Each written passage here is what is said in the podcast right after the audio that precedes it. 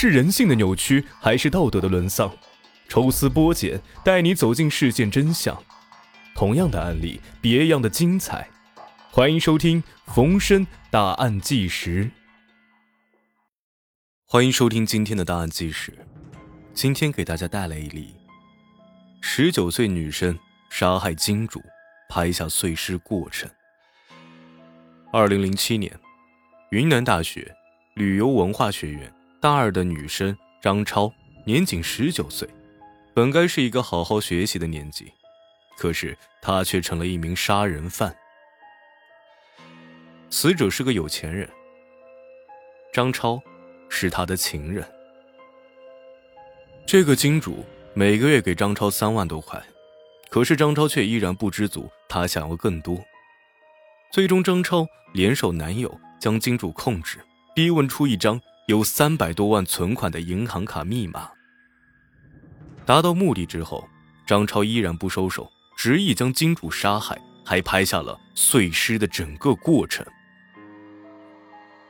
张超如此的心狠手辣，让人不禁想起他的云南大学师哥马加爵，所以人们也称他为女版马加爵。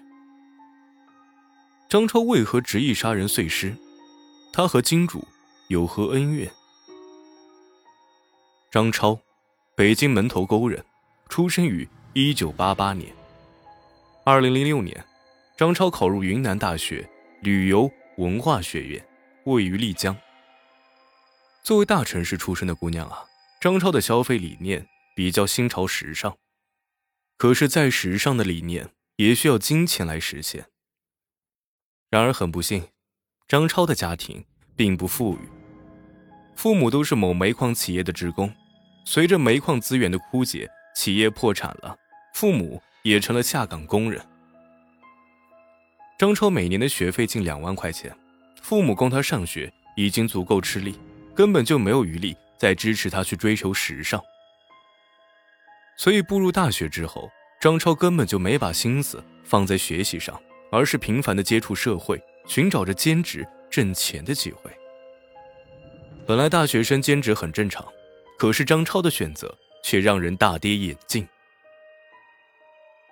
二零零七年五月份，张超在校友的介绍下进入天上人间娱乐城兼职，负责陪客人喝酒唱歌。这个娱乐城距离学校仅有十分钟左右的车程，有不少学生在此工作，所以吸引了很多有钱人前来消费。刚开始的张超还比较有理智。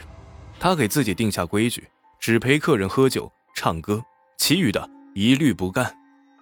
可是工作的时间久了，张超眼热其他姐妹挣钱多，内心也慢慢的有所动摇。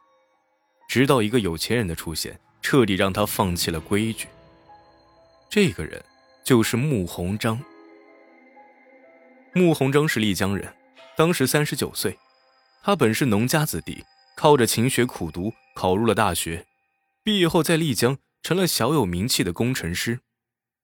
经过多年的拼搏，穆鸿章的事业也到达了顶峰，他成为丽江公路总段的负责人，手下承包了好几个大项目，可谓是名利双收。在妻子看来，穆鸿章就是五好丈夫，他能挣钱还顾家。每当有人说，做工程的男人都不老实，每个人都有情人时，妻子总是对此付之一笑。她相信丈夫不是那样的人。事实上啊，穆鸿章飞黄腾达之后，也没有能免俗，开始频繁的光临娱乐场所，只不过做的谨慎，一直都没有被亲友发现而已。二零零七年七月，穆鸿章在天上人间认识了张超。对他的印象十分深刻。张超虽然不是娱乐城最漂亮的女人，但是她涉世未久，还没有沾染太多的风尘气，这让穆鸿章为之痴迷。每次过来消费，穆鸿章的出手都十分阔绰，还给了张超不少的小费。没过多久，穆鸿章就俘获了张超的芳心。空闲的时候，两人会去穆鸿章的三层别墅幽会。当然，穆鸿章对张超也不错，每个月给他三万块，算是相当大方了。可是即使这么有钱，张超依然不满足，因为啊，他还要养男友，再出去买衣服、化妆品等等，一个月根本就剩不了多少钱。在娱乐城工作的时候，张超结识了两个男人，一个是穆鸿章，另外一个就是男友谢红。二十七岁的谢红是个离异男人，他虽然挣钱不多，但人长得高大帅气，能说会道，特别会哄女孩子开心，所以女人缘一直都很不错。张超和谢红谈恋爱之后，将全部的感情放到了他的身上。谢红只是个打工仔，一个月工资也就一千多块，可是张超并不嫌弃这个穷男友，还心甘情愿的拿出钱来养他。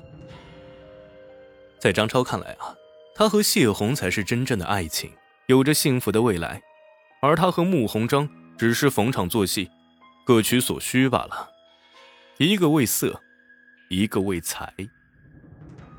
当然，张超从来没有和男朋友说过穆鸿章的事儿，谢红也从来不去问钱从何来，两个人彼此之间有了默契，对此避而不谈。因为要养男友，张超时常觉得钱不够用。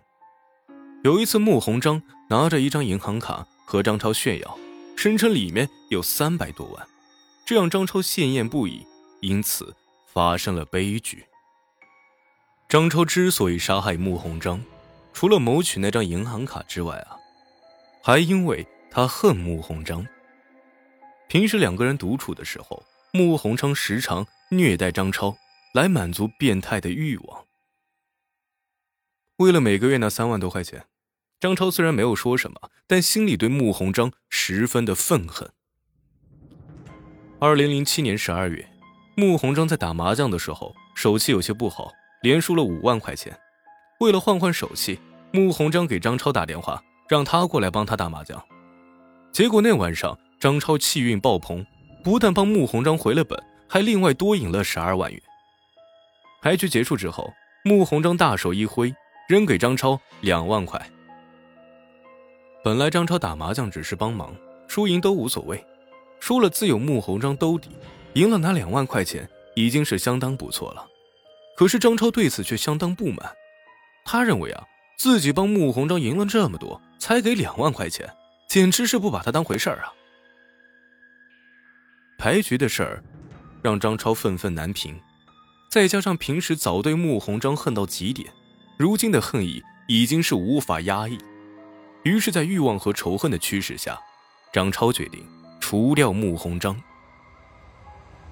当然，张超没有失去理智，他深知自己一个人不可能完成杀人计划。于是，张超找到了男友谢红，哭诉自己被穆鸿章给强暴了。谢红一听如此，自然是气愤不已。发誓要找穆鸿章算账。此后，张超和谢红两个人就开始详细计划绑架夺财，还买了绳子、刀具、手套等工具。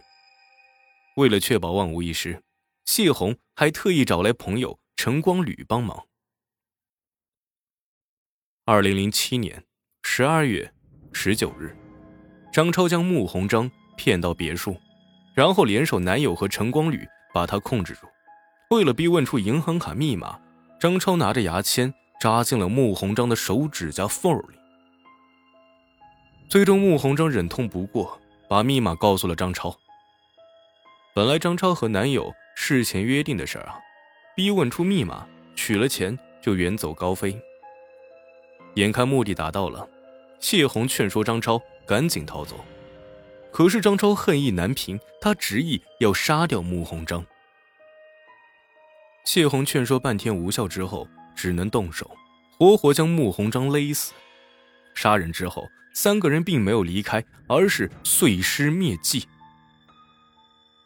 值得一提的是啊，在杀人碎尸的时候，张超始终保持着冷静，他还用 DV 拍下了全过程。张超之所以这样做。一是为了拍下穆鸿章的惨相，发泄心中的仇恨；二是以此来避免内讧。有录像在，三个人一个都跑不了，一定要共同进退。最终，三个人残忍碎尸两百六十多块，然后趁着夜色四处抛尸。张超杀了人之后，就没有再回过学校。当然，他也没能逃得掉。第二天，穆鸿章的妻子发现丈夫失踪，第一时间报了警。没用多长时间，办案人员就找到了穆鸿章的碎尸，还发现有人用他的银行卡取钱，就此锁定了嫌疑人张超。二零零七年十二月二十三日，张超在丽江被捕，谢红和陈光吕也先后落网。第一次审判时，张超和谢红被判处死刑。陈光吕被判了死缓，三个人均提出上诉。